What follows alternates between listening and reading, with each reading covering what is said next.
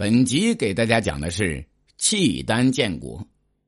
契丹源于东胡族，是鲜卑宇文部的别支。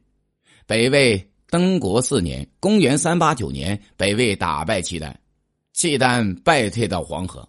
这个“黄”是三点水旁的“黄”，这个黄河是今内蒙古自治区西拉木伦河与土河，土河今内蒙古自治区老哈河。有地数百里，过着游牧生活。唐初，契丹形成了比较稳定的大贺氏部落联盟，有胜兵四万三千人，分为八部。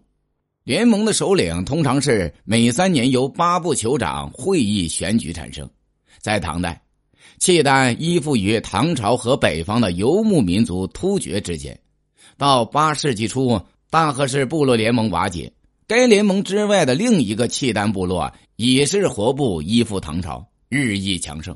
以是活部首领聂里重新建立了契丹部落联盟，推举姚辇氏祖武为联盟首领，沿袭突厥联盟首领的称号，可汗。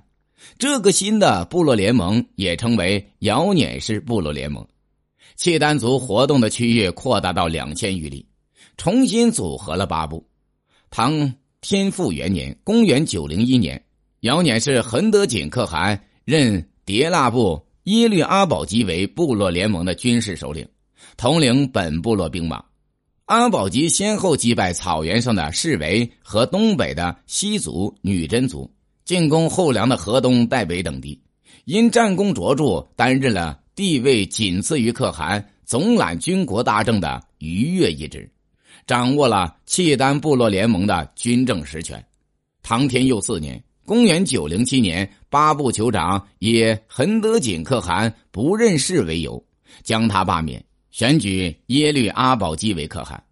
耶律阿保机当上可汗之后，不仅想成为终身可汗，而且想效法中原王朝建立汗位世袭制度，因此而违背了契丹三年一替代的选汗传统，遭到与之。同样有资格当选可汗的迭腊部亲族的反对。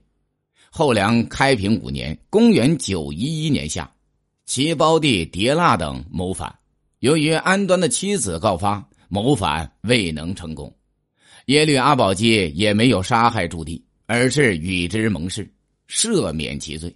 次年十月，剌格等在逾越峡底的威逼利诱下再次谋反。参与谋反的除剌格兄弟外，还有新任命的替尹华哥。耶律阿保机亲自征讨，还军途中听说朱棣以兵阻道，于是引军避开堵截，在十七洛举行了选韩仪式。次日，朱棣遣人谢罪，耶律阿保机再次许其自新。后梁凤历元年（公元913年三月），剌格等第三次谋反。参加的不仅有迭腊部贵族，而且还有以氏部贵族。